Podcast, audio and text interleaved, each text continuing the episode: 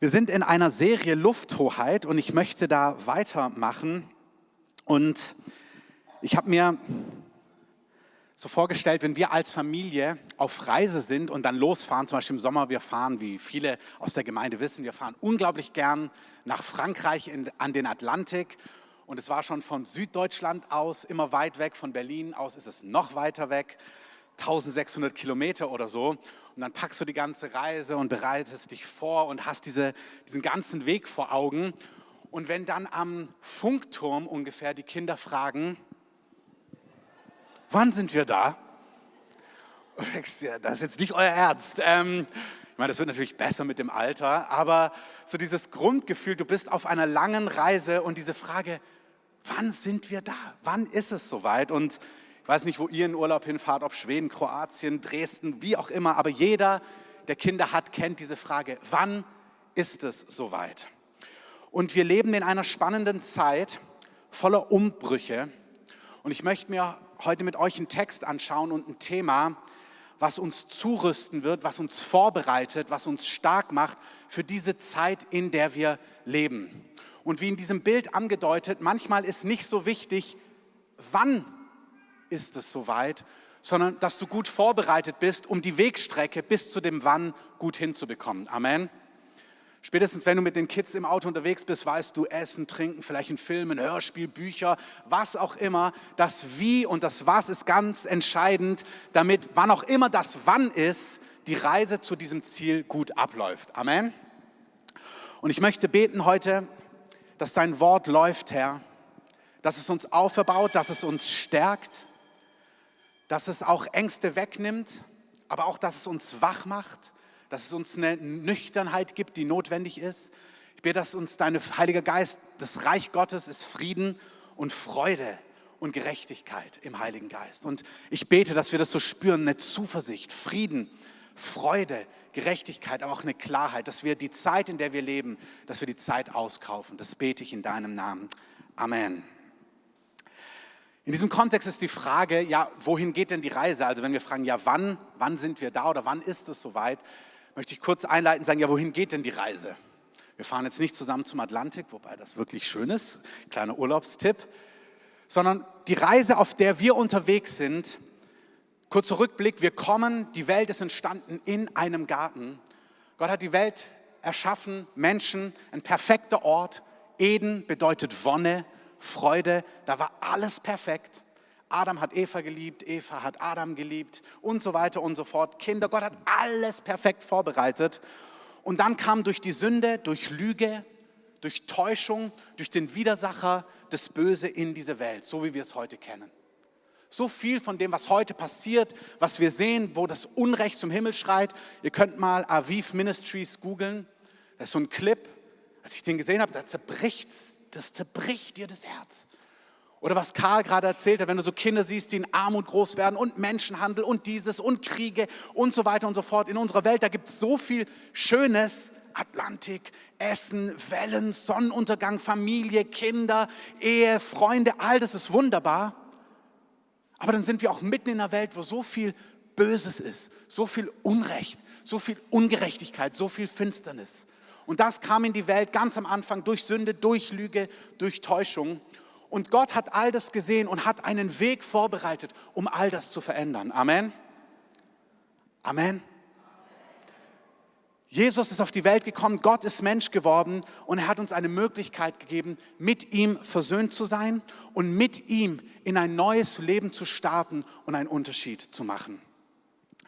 Gottes Wunsch ist, dass er mit Menschen, mit dir und mit mir zusammen in Verbindung, in einer Freundschaft, in einer Liebesbeziehung. Er ist unser Herr, er ist unser Freund, er ist unser Vater im Himmel, dass er in Beziehung mit uns, in enger Intimität, unter seiner Leiterschaft und Leitung diese Welt zu einem guten, zu einem fairen, zu einem gerechten, zu einem fröhlichen, zu einem harmonischen, zu einem perfekten Ort macht. Amen.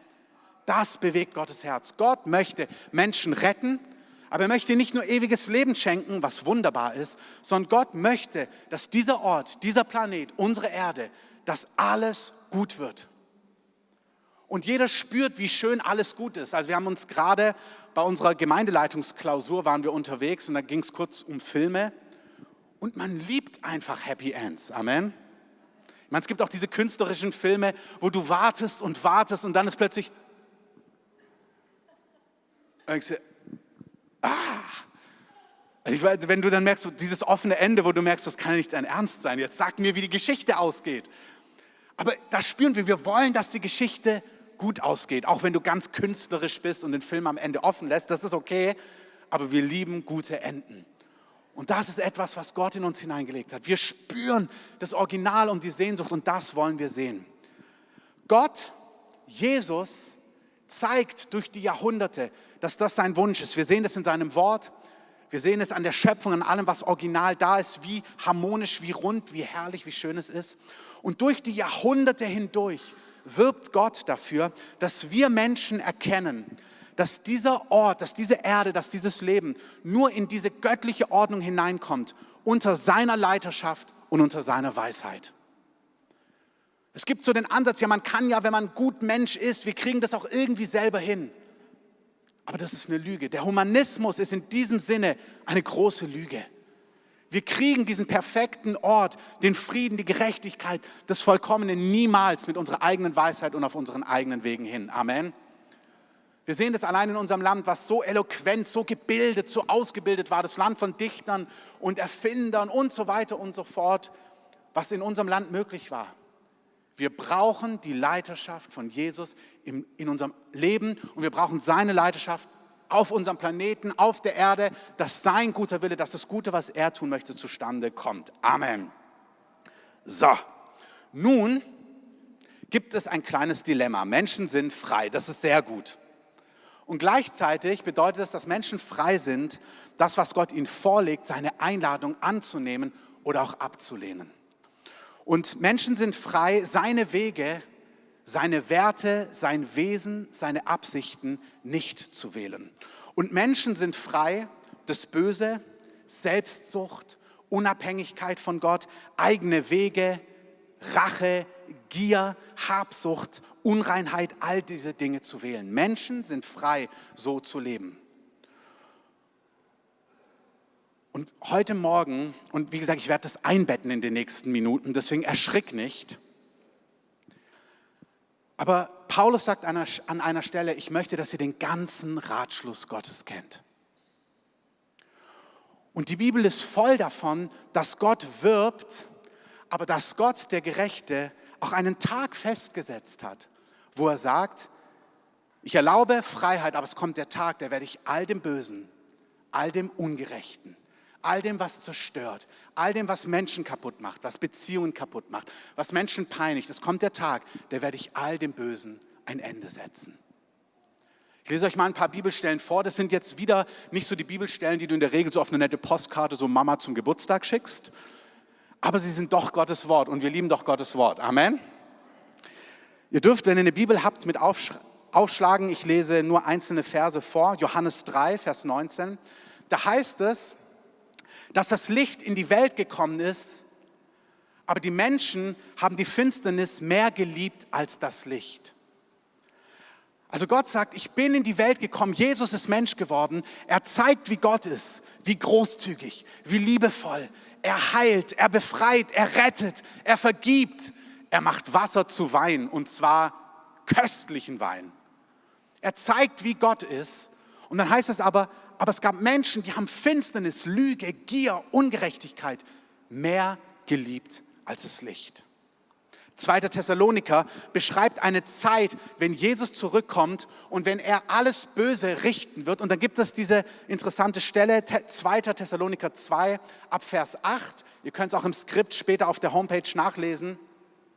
Da heißt es, da wird eine Zeit sein und da werden Menschen verloren gehen, weil sie die Liebe der Wahrheit zu ihrer Errettung nicht angenommen haben. Das heißt, Gott, der Gerechte, der Vollkommene, der sagt, meine Wege, meine Werte, so funktioniert das Leben, kommt mit, macht es, wie ich es euch zeige. Ich bin der, der euch erschaffen hat, kommt mit mir mit, ordnet euch mir unter, vertraut mir.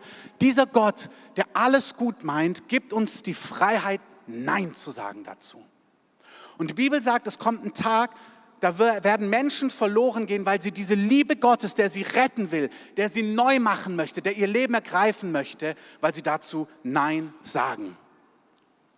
Die Bibel sagt, es kommt ein Tag, da wird Gott das Böse, das Stolze, das Finstere, das Arrogante, das Rebellische, das Unreine, das Unabhängige, das Gottlose richten und bestrafen.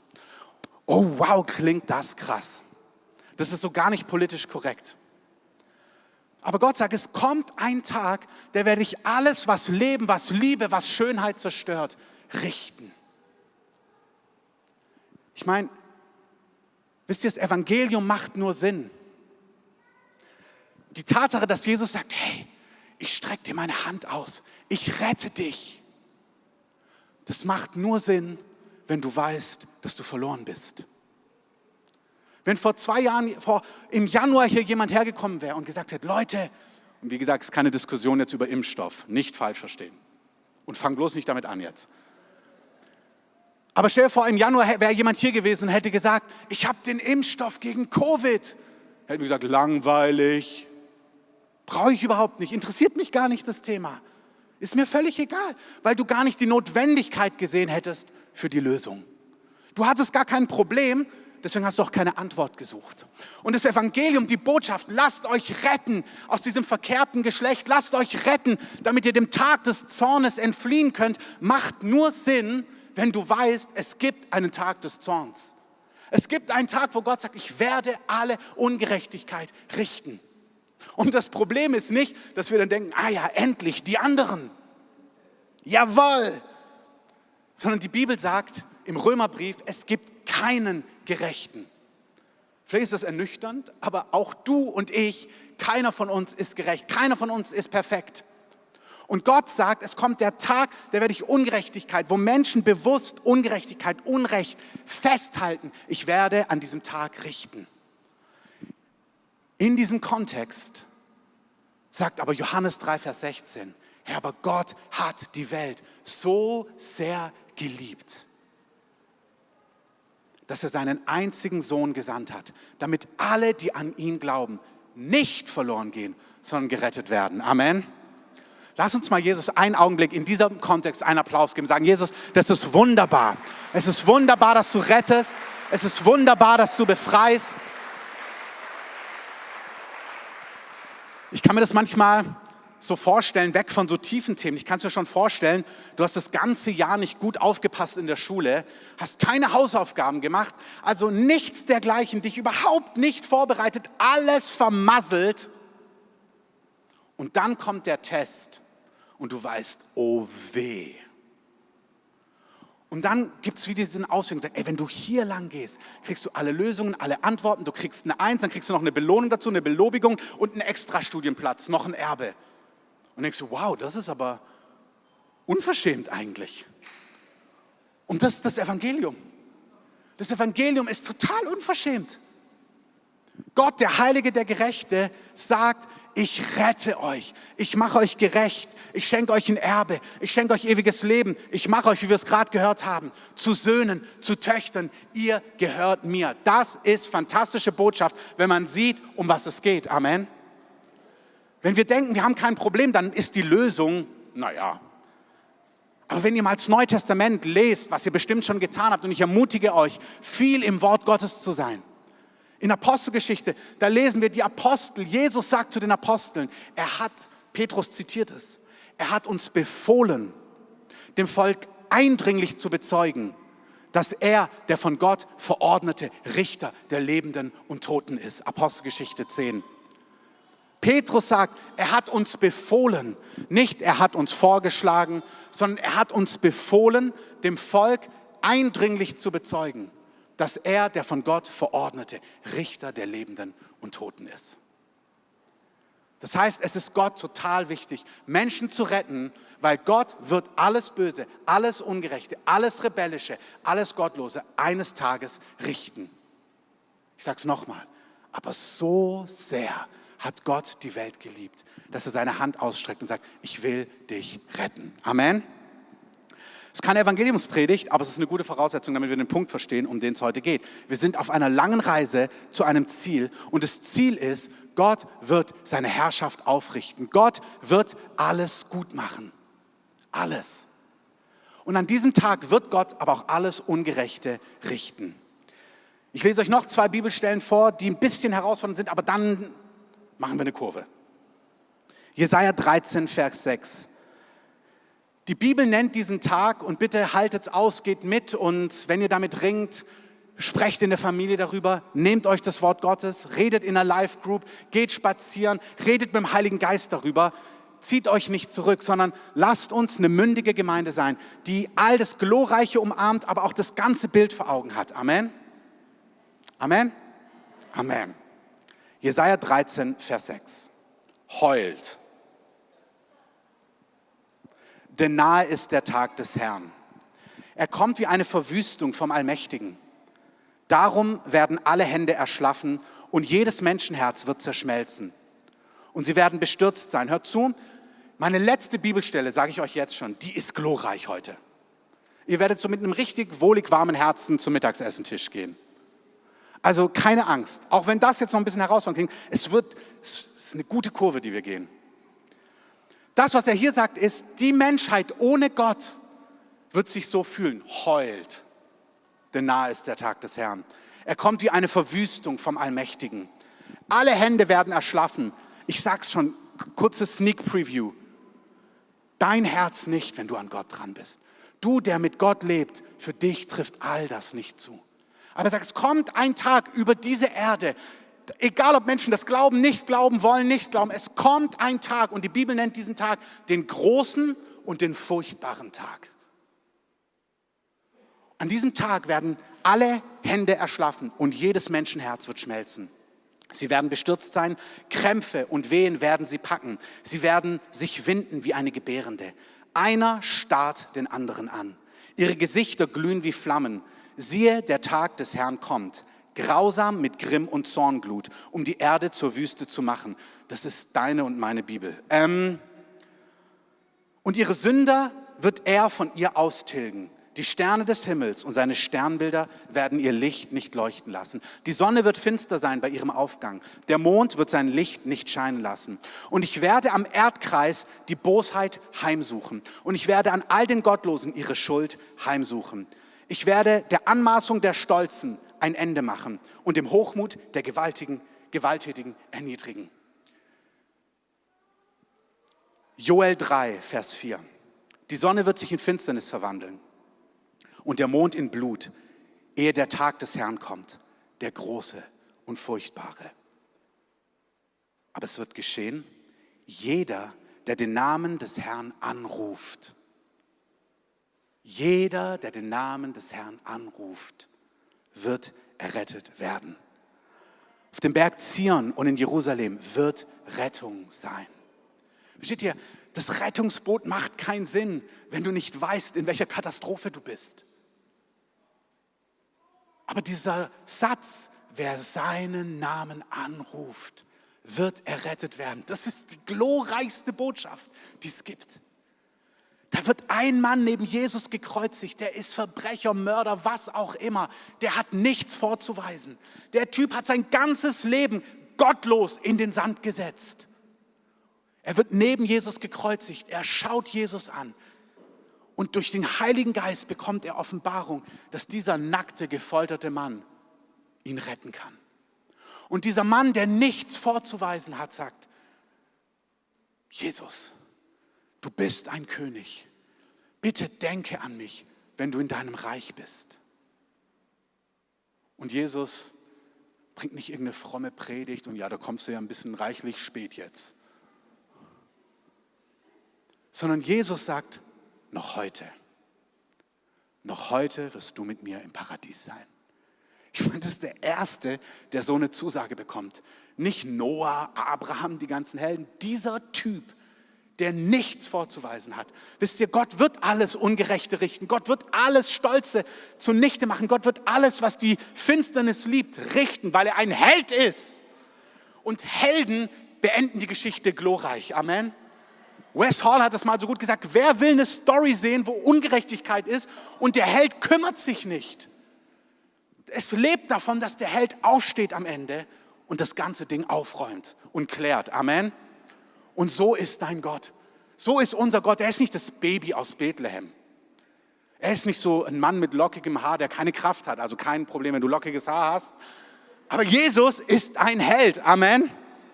Und er wird die Erde, er wird die Dinge ordnen. Und wenn irgendjemand sich retten lässt und umkehrt und sagt, okay, okay, okay, okay, er wird sie alle retten. Jeder, der den Namen des Herrn anruft, wird errettet werden. Amen. Amen. Ja, lass uns Jesus einen Applaus geben. Amen. Amen, Jesus. Mit dem im Kontext ist Bekehrung wirklich nicht so ein Upgrade hey Jesus, pimp my life. So, ja, du kannst irgendwie mein Leben auch noch ein bisschen fresher machen, so ein bisschen Segen und so ein bisschen dieses und jenes, sondern wer das verstanden hat, versteht, dass Bekehrung bedeutet, ich wende mich ab von meinen Wegen, ich lasse mich retten und weil ich mein Leben so in Sand gesetzt habe und jetzt sage ich, du bist der Chef, du bist mein Herr, du bist der Liebhaber meiner Seele, du bist glorreich, du bist wunderbar, ich folge dir nach.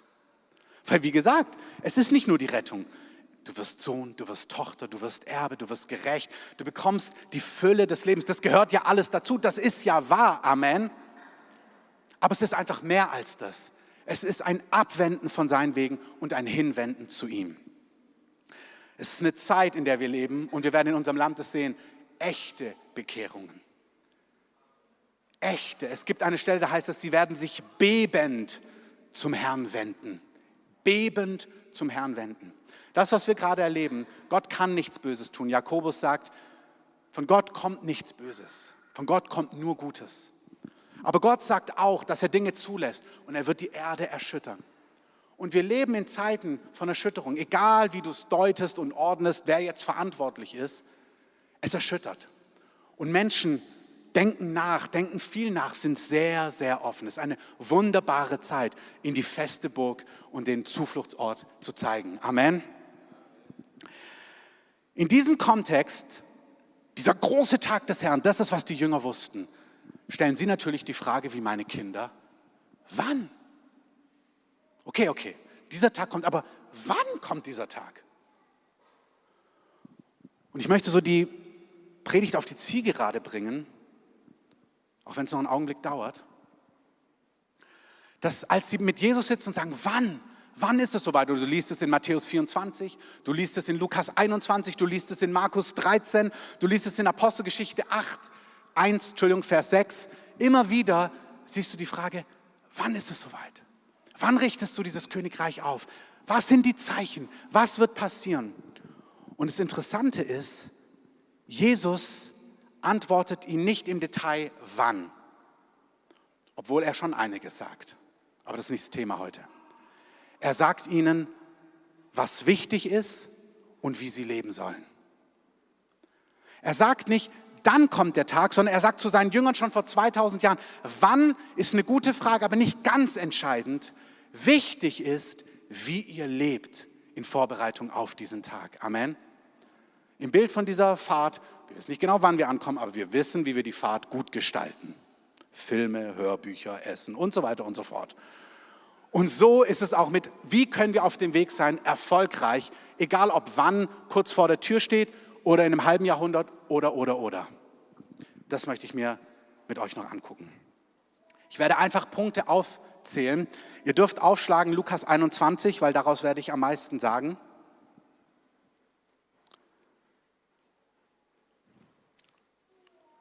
Ich habe Dinge, die mein Herz bewegen seit Wochen und ich habe ja, in gewisser Form zufällig zwei Predigten gehört von Peter Wenz aus Stuttgart in den letzten Wochen, als ich im Auto unterwegs war. Die haben mich so berührt und bewegt. Und es ist einfach ein Mann, es ist eine apostolische Person in unserem Land, der so ein Segen ist und für so viele Menschen so viel Leben gebracht hat. Und wir haben ihn eingeladen, er wird am 1., 2. Mai nächstes Jahr mit uns sein, also es wird richtig gut. Und ich hatte vor zwei Jahren einen Traum, da habe ich geträumt, Pastor Peter ist gestorben. Und ich wusste in diesem Traum, dass wie eine apostolische Phase in unser Land kommt, wo Gott etwas ganz Neues wirkt. Als ich diese zwei Predigten gehört habe, so beim Autofahren, habe ich gemerkt, das ist ein apostolischer Ruf für unser Land. Und deswegen greife ich das auf. Du könntest es auch aus dem Wort Gottes lesen. Es bewegt mich auch, aber ich möchte es auch ganz bewusst ehrenvoll sagen.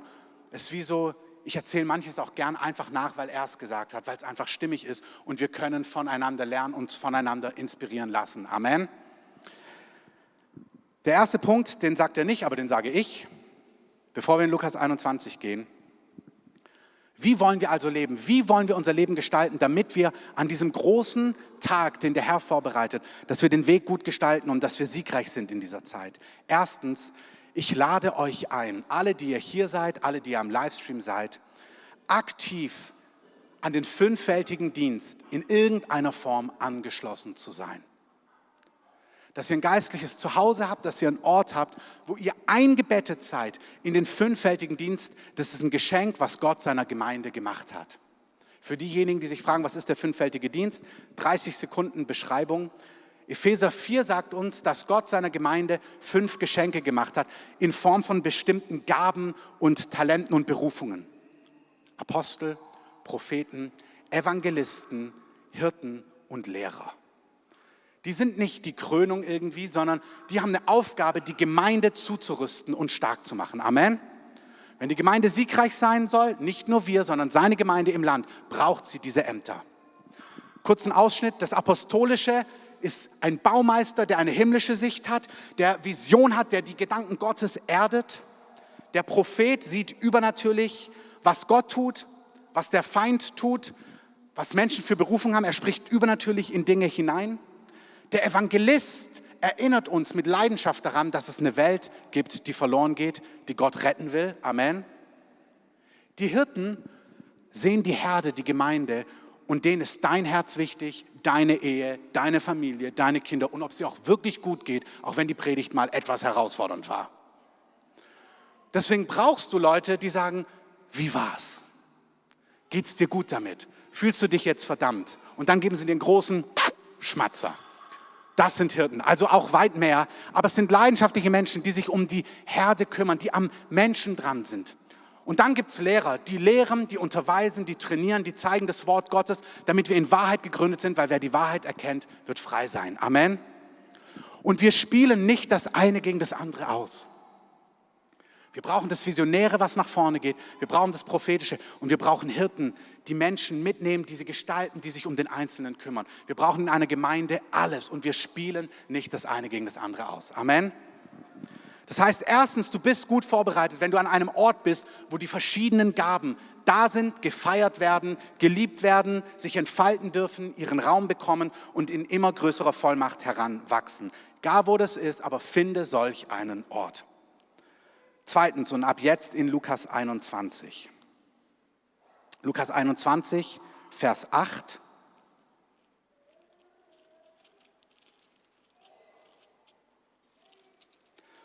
Wann ist es soweit, fragen ihn die Jünger. Jesus antwortet ihnen, seht zu, dass ihr nicht verführt werdet, dass ihr nicht irregeführt werdet. Erstens, wir leben in einer Zeit, pass auf, dass du nicht verführt wirst. Also wir sind bei zweitens. Pass auf, dass du nicht verführt und irregeführt wirst. Sei eine Person, die das Wort Gottes kennt. Sei eine Person, die den Heiligen Geist kennt. Sei eine Person, die Menschen in ihrem Umfeld hat, die zu dir sprechen dürfen, die dich ermutigen dürfen, die dich aber auch korrigieren dürfen. Jeder von uns braucht das Wort Gottes, den Geist Gottes und Menschen, die uns lieb haben, die uns feiern, die dich aber auch so lieb haben, dass sie dir mal sagen, du täuschst dich an der Stelle und die dir ein echtes Gegenüber sind. Amen. Lass dich nicht irreführen. Vers 9. Erschrick nicht. Jesus sagt, wir kommen in eine Zeit und wir kommen immer mehr in eine Zeit, wenn du die Bibel liest. Und er sagt, ihr werdet hören von Kriegen, Kriegsgerüchten, Seuchen, Hungersnöten, Erdbeben, diesem und jenen. Und hey, wie die Wellen sind, das wissen wir nicht genau. Deswegen bitte streiten, wir streiten nicht über Zeitpunkte. Jesus hat ihnen nicht an der Stelle gesagt, genau Zeitpunkte. Er hat gesagt, was wichtig auf dem Weg ist, in Zeiten, die herausfordernd sind, erschrick nicht. Ist dir schon mal aufgefallen, dass die Bibel am laufenden Band zu Leuten sagt, fürchte dich nicht? Und man denkt sich dann, ach, sagst du so einfach. Das ist ja das Problem. Also man erschrickt, man hat Angst und dann sagt er, hör auf damit. Und ich, ja. Aber wir sind aufgefordert, uns nicht zu fürchten. Wie fürchtest du dich nicht? Die Liebe Gottes, die vollkommene Liebe Gottes, treibt die Furcht aus. Wenn du merkst, dass du furchtsam bist, versenk dich in die Liebe Gottes. Lern ihn kennen, such sein Angesicht. Mach's nicht allein, such nicht Sicherheit in externen Dingen. Versenk dich in die Liebe Gottes. Werde stark und sicher in seiner Geborgenheit. Lern deinen Gott kennen. Amen. Wenn du merkst, so eine Zeit fordert dich schon heraus, das ist Dress Rehearsal, sagt Mike Bickel. Wie heißt es? Ähm, Generalprobe. Generalprobe. Das ist nur eine kleine Probe. Das ist gar nichts im Vergleich zu dem, was andere Menschen heute schon erleben und was irgendwann, wie auch immer, kommt. Wenn du merkst, du bist nicht geborgen, such Gott, damit du nicht erschrickst. Vers 14. Er sagt, es wird Zeitpunkte geben, da werden Menschen euch aushorchen. Ihr werdet für euren Glauben Rechenschaft abgeben müssen. Ja, vor Königen, vor Statthaltern, vor Gerichten, in Synagogen, vor anderen Christen, aber auch in der Schule, an der Uni, im Jobcenter, in der S-Bahn, bei den Nachbarn, bei den Verwandten, die es blöd finden. Und er sagt, hey, habt keine Angst, was ihr antworten sollt. Der Heilige Geist wird es euch in diesen Augenblicken geben und euch zuarbeiten. Amen. Aber eine Willigkeit zu wissen, hey, es wird Situationen geben, da wirst du für deinen Glauben Position beziehen. Hab keine Angst, der Heilige Geist ist da. Lass uns da mal ein mächtiges Amen sagen, ist doch wunderbar. Der Heilige Geist wird dir zuarbeiten, wird zu dir sprechen, wird dir Dinge zeigen. Vers 15. Bei Verrat, Verfolgung, wenn Menschen dich deswegen nicht mögen, egal wie, habt keine Angst, da heißt es, durch Ausharren gewinnt ihr eure Seele. Das Wort Ausharren bedeutet wörtlich durch drunterbleiben. Er sagt, wenn Dinge herausfordernd sind in deinem Kontext, in deiner Familie, auf Arbeit, wenn Menschen dich nicht mögen, weil du Jesus liebst, mach dir keine Sorge, bleib drunter, weich nicht zurück. Jesus sagt, er wird für dich kämpfen. Kein, kein Haar geht von dir verloren, ohne dass es Gott mitbekommt. Was er damit sagt, ist, mein Auge ist auf dich gerichtet. Weiche nicht zurück, egal wie schwer dir, egal wer das Leben macht. Amen. Ihr dürft diese Dinge zu Hause nochmal studieren. Nehmt das mal mit diese Woche und geht diese Sachen durch. Das Skript wird auf der Homepage sein oder lest Lukas 21, steht ja alles drin, Vers für Vers. Erschreckt nicht, bleibt drunter hart aus. Vers 20 sage ich nicht viel zu. Er sagt in dieser Zeit, achtet auf Jerusalem. Schaut, was in den Nationen passiert, schaut, was im Nahen Osten passiert. Wäre eine ganze Predigt, einfach nur als Hinweis, halt mal die Augen offen. Vers 25. Die Angst der Nationen und die Ratlosigkeit wird immer weiter zunehmen und Menschen werden verschmachten vor Furcht und in Erwartung von dem, was über die Erde kommt, denn die Kräfte des Himmels werden, werden erschüttert werden. Also er sagt, wisst ihr, Finanzkrise, Covid, kommen und gehen, kannst du immer sagen, ja, ich gehe jetzt hier nicht weiter rein, bitte relativier's nicht. Ja, haben schon viele Generationen gedacht, haben schon viele dieses und jenes, ist heute nicht mein Thema. Aber er sagt, es wird weiter und weiter zunehmen und das stimmt. Und man sieht schon allein, was Covid mit Regierungen weltweit macht, was es jetzt mit Menschen macht, was es dann hier für ähm, dann Aufstände gibt, Unzufriedenheit, dann haben wir Wirtschaftsprobleme, dann haben wir die Hotels und die Restaurants und wir wollen diese und man merkt, oh wow, so viele Dinge, die zu beachten sind und man merkt, wir haben das Ding nicht in der Hand. Und das wird weiter und weiter zunehmen. Und genau in so einer Phase, für solche Zeiten, hat Gott die Gemeinde auf die Erde gesetzt.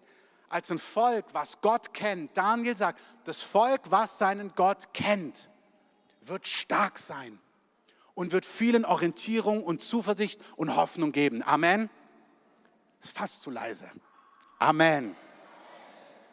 Wenn du spürst bei sowas schon, oh, dein Kopf fängt an zu rauchen, wie bei dem kleinen Lebkuchenmännchen bei Shrek, ähm, das ist auch so überfordert immer sei nicht überfordert. Lern deinen Gott kennen, dass du stark bist, dass du merkst, hey, selbst wenn die Wogen, die Umbrüche, die Herausforderungen größer werden, dass du jemand bist, der sagt, ich bin in dieser Welt, in dieser Welt haben wir Bedrängnis, aber hey, ich kenne meinen Gott. Mein Gott ist da. Mein Gott kümmert sich um mich. Sei jemand, der seinen Gott kennt. Die Band kann schon mal nach vorne kommen. Vers 28, den lesen wir uns mal wortwörtlich gemeinsam durch.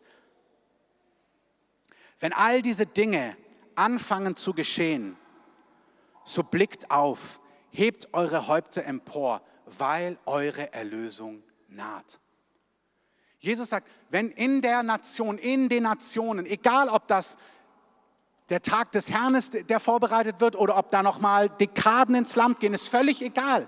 Jesus sagt, wann ist nicht so wichtig. Wichtig ist, wie lebt ihr? Und wie sollen wir leben? So, als ob er morgen kommen würde. Er sagt, lebt so, wie, dass ihr wach seid, dass wie ein Dieb in der Nacht kommt der Tag des Herrn. Das heißt, wir sollen in einer Nüchternheit, in einer Wachheit leben. Und er sagt, ein Aspekt davon ist, wenn Dinge unruhig sind, wenn es Herausforderungen gibt, nicht Vogelstrauß-Taktik, Kopf in den Sand, sondern nein, hebt eure Häupter empor. Blickt auf ihn. Das ist ein Lebensstil von Hoffnung, von Zuversicht. Turn your eyes to Jesus. Schau ihn an, guck auf ihn, richte dich auf ihn aus. Erschrick nicht in diesen Zeiten. Amen. Vielen Dank. Das war mal richtig platziert an dieser Stelle.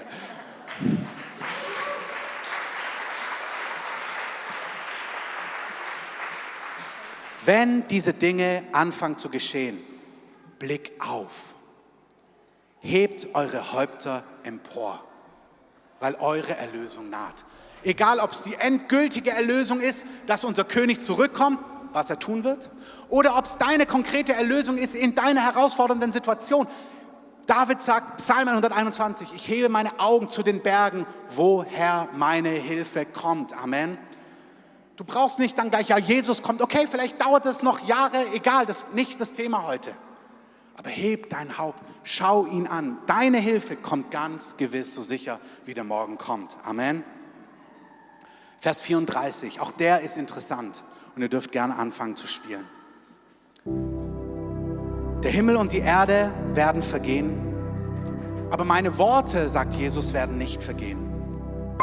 Und jetzt Vers 34. Hütet euch, dass eure Herzen nicht beschwert werden weder durch Völlerei und Rausch, noch durch Trunkenheit, noch durch Lebenssorgen und jener Tag plötzlich über euch hereinbricht, denn er wird über alle kommen, die auf dem ganzen Erdboden ansässig sind. Wacht und betet zu aller Zeit, dass ihr imstande seid, diesem allem, was geschehen soll, zu entfliehen und vor dem Sohn des Menschen zu stehen. Jesus sagt, in Zeiten von Herausforderung, pass auf, dass dein Herz nicht beschwert wird. Von Sorgen, von Ohnmacht, von Schmerz, von Angst, von all diesen Dingen. Aber dann sagt er auch, hey, die Lösung für schwere Herzen ist nicht Rausch oder Trunkenheit und weißt du, nicht nur Rausch im Sinn von Trinken.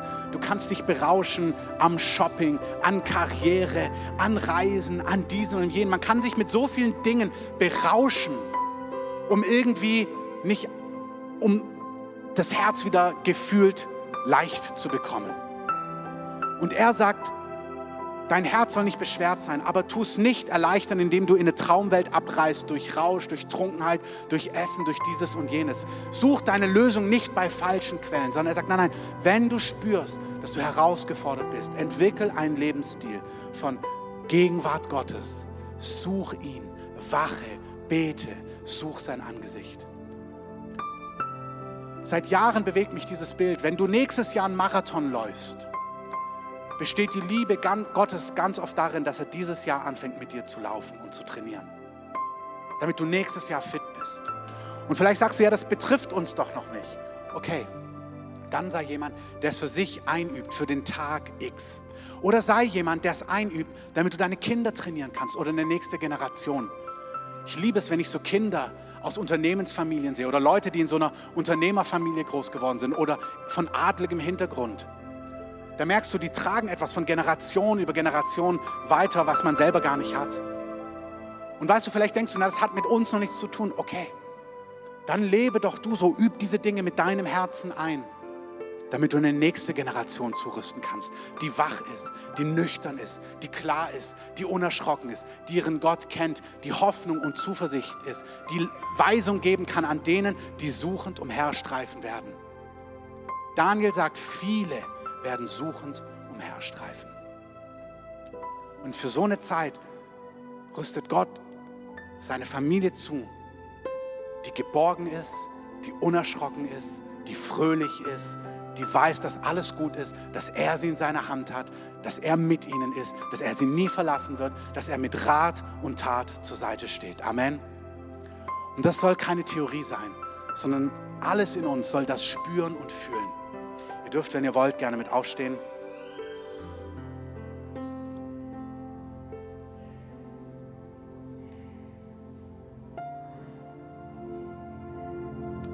Ich möchte eine letzte Bibelstelle vorlesen, bevor wir ein Lied gemeinsam singen.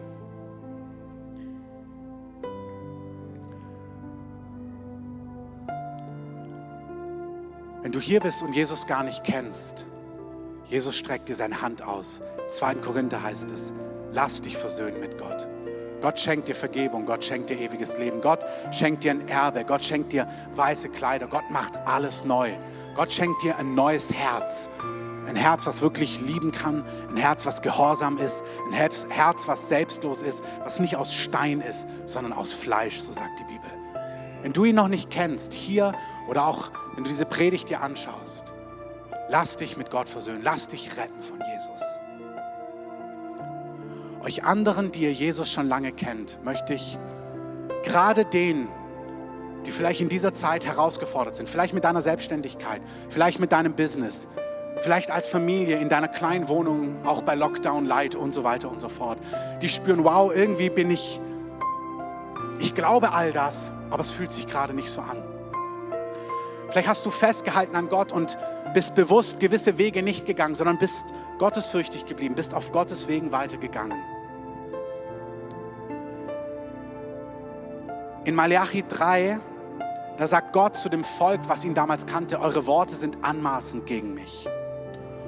Und dann sagt das Volk, warum? Warum sind unsere Worte anmaßend? Und dann sagt er zum Volk, ja, weil ihr sagt, es bringt nichts, Gott zu dienen. Was ist der Gewinn, dass wir für ihn sorgen und dass wir uns vor ihm demütigen? Und dann sagen sie, schau mal, die ganzen Gottlosen, die leben und so weiter und so fort und da geht es zum Teil besser als uns. Vielleicht fühlst du manchmal so. Ich möchte diesen nächsten Vers für dich vorlesen. Da redeten die miteinander, die den Herrn fürchten. Und der Herr merkte auf und hörte und ein Buch der Erinnerung wurde vor ihm geschrieben für die, die den Herrn fürchten und seinen Namen achten. Sie werden mir, spricht der Herr der Herrscharen, zum Eigentum sein an diesem Tag, den ich machen werde, diesem großen und furchtbaren. Ich werde sie schonen, wie ein Mann seinen Sohn schont. Ich werde sie schonen, wie ein Mann seinen Sohn schont, der ihm dient. Und ihr werdet den Unterschied sehen zwischen dem Gerechten und dem Ungerechten. Und ihr werdet den Unterschied sehen zwischen dem, der Gott dient und dem, der Gott nicht dient. Und ich möchte sagen, vielleicht bist du in einer Phase, wo du spürst, wow, macht es überhaupt einen Sinn, an Gott dran zu sein und auf seinen Wegen zu gehen. Und ich möchte sagen, es gibt keine Situation, wo du dich ausgerichtet hast in deinem Herzen, in deinen Taten und Gott nachgejagt bist, die Gott entgangen sind. Gott hat jede einzelne Situation gesehen. Gott hat sie aufgeschrieben und sie berühren Gottes Herz. Amen. Und wenn du merkst, dass es dir nicht gelungen ist, dann kannst du sagen, okay Herr, das tut mir leid. Vergebung ist immer da. Immer. Immer. Dann kannst du sagen, Herr, es tut mir leid. Ich bekenne das. Es macht Sinn. Du, du wirst einen Unterschied machen. Jeder wird den Unterschied sehen von dem, die zu ihm gehören und die, die nicht zu ihm gehören. Gott wird sich nicht sponnen lassen deine Treue, dein Gehorsam, dein Ausharren, deine Liebe, deine Hingabe im Großen, im Kleinen, dein Dienen, deine Finanzen, deine Gebete, deine Vergebung, dein Herz bewahren, all das ist nicht vergebens. Amen. Carsten, spiel einfach ein Lied mit uns. Jesus, ich danke dir, dass du uns kennst, dass du uns siehst, dass du uns lieb hast, dass du da bist und dass du uns stark machst für diese Zeit, dass es uns gut gehen darf und gut gehen soll. Dass wir voller Zuversicht, voller Hoffnung, voller Frieden sein dürfen. Dass wir Menschen sein dürfen, die ihren Gott kennen, die fröhlich sind, die deinen Segen, deine Hilfe erleben und weil sie spüren, dass das eigene Leben feststeht. Kraft haben, anderen zu helfen, andere zu trösten, andere zu ermutigen, anderen Weisung zu geben. Herr, wir danken dir, dass du unser Land, unsere Stadt, dass du diese Erde retten möchtest, dass du den Preis bezahlt hast und dass jeder, der den Namen des Herrn anruft, gerettet werden soll. Aber wir danken dir, Gott, auch, dass du in deiner Leidenschaft alles, was böse bleiben möchte, was Gutes nicht will, dass der Tag kommt, wo du dem ein Ende machst und wo wirklich alles gut sein wird. Wir danken dir, dass du ein echter Held bist und wir gehören zu dir. Amen.